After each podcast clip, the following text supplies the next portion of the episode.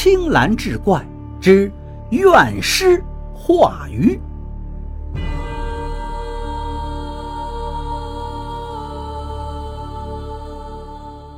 话说明朝时候有一个恶霸，名叫黄茂，因为在家中排行老三，众人又称他为黄三爷。这黄茂自小就品行恶劣，经常惹是生非。成人之后，更是横行乡里，仗着家中势大，与官匪勾结，经常干些欺男霸女、强取豪夺之事。但要说这黄茂最爱干的事儿呢，便是吃了。说他是一个吃货，绝不为过。什么天上飞的、地上跑的、水里游的、草窠里蹦的，就没有他不吃的。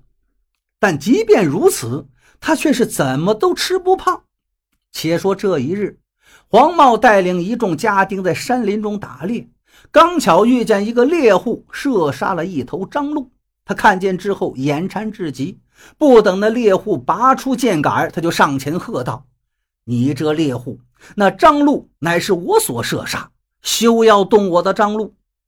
猎户被黄茂这一喝惊了一下，但却并未退让，他据理力争：“这张鹿明明是我方才射杀。”怎的成了你所射杀？呵，我说是我杀的，他就是我杀的。我身后这一群人都已经看到了。你们说这张禄是不是三爷我射杀的？黄茂身后的家丁自然是大声附和：这张禄就是三爷杀的。眼见这三爷一箭就射死了张禄，对，张禄就是三爷所杀。你这猎户好不要脸，非要说是你杀的。猎户听完，气的是怒火中烧啊！顿时骂道：“你们这群无耻之徒，抢抢东西也就罢了，竟然还诬陷我！”黄茂岂是善男信女啊？一听这猎户竟敢辱骂他，上前一脚就把猎户踹倒在地上，招呼着家丁把猎户绑了起来，然后又让手下扛起张禄，兴高采烈地回了家。且说这黄茂回家之后，就把这猎户关在了他家私设的地牢中，每天就折磨，也不给饭吃，就看这猎户能坚持几天。起初猎户尚且还能撑得住，可是时间一长，谁也不行。再加上家中上有七十老母，下有一双儿女，皆都靠他打猎度日啊！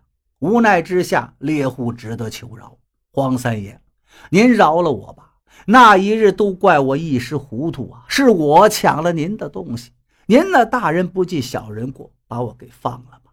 我家里老母亲还有孩子，这时候都怕是已经快饿死了呀。饿了是吧？三爷，我这儿有东西吃。来人呐，拿五斤黄豆来。猎户一看，虽不知这黄茂葫芦里卖的什么药，但看到他的手下一脸的坏笑，他也感觉不妙。没多久，就见两个家丁抬着一袋子黄豆，还端了一盆水过来，把他的嘴给我掰开，让他吃，多吃点儿。说完，黄茂端起酒壶，灌了一口酒，就坐在一旁的凳子上看着。猎户还没有明白是怎么回事，两个家丁就已经把他嘴给掰开，就往嘴里塞黄豆，逼着他往下咽。等猎户反应过来之时，连忙紧咬牙关。但却也抵不过这些恶奴的拳脚，他硬是被撬开了嘴，肚子里、嘴里是塞满了黄豆。这还没完，接下来那几个恶奴竟然端起了那一盆水，硬是往猎户的嘴里灌，然后就听到黄豆砰砰裂开的声音，最终猎户的肠胃被撑破，死于非命，尸体被连夜扔进了河里。三日之后。黄茂正在一个湖畔游玩，忽听得有惊呼之声。待他挤进人群一看，却发现有一老翁钓上来一条大鱼。这鱼看上去真是不小，能有五十多斤，看来有些年岁了。这鱼看上去不同寻常啊，怕是已经修炼成精，还是放生罢了。说着，老翁就要把鱼重新扔回到湖里。老头，且慢！既然你已经不想要了，你就把这鱼送给我吧。黄茂赶紧上前制止。哦，既然你想要，那就送给你。老翁一见是黄茂这个恶霸，想也不想就送了出去。且说这黄茂回到家里，就把大鱼丢进后厨，让他们赶紧做出来。再说这厨师们做鱼之时，再说这厨师们开始做鱼，就在他们剖开鱼肚的时候，却发现鱼肚中塞满了黄豆。厨师们感到惊讶，但还是照常把鱼给做好了。当这鱼端到桌子上的时候，也不知怎的。黄茂就觉得这鱼太好吃了，香嫩可口，忍不住大吃大嚼起来。家里的其他人却都从这鱼的身上闻到了一股腐烂的尸臭之味更是别提去吃了。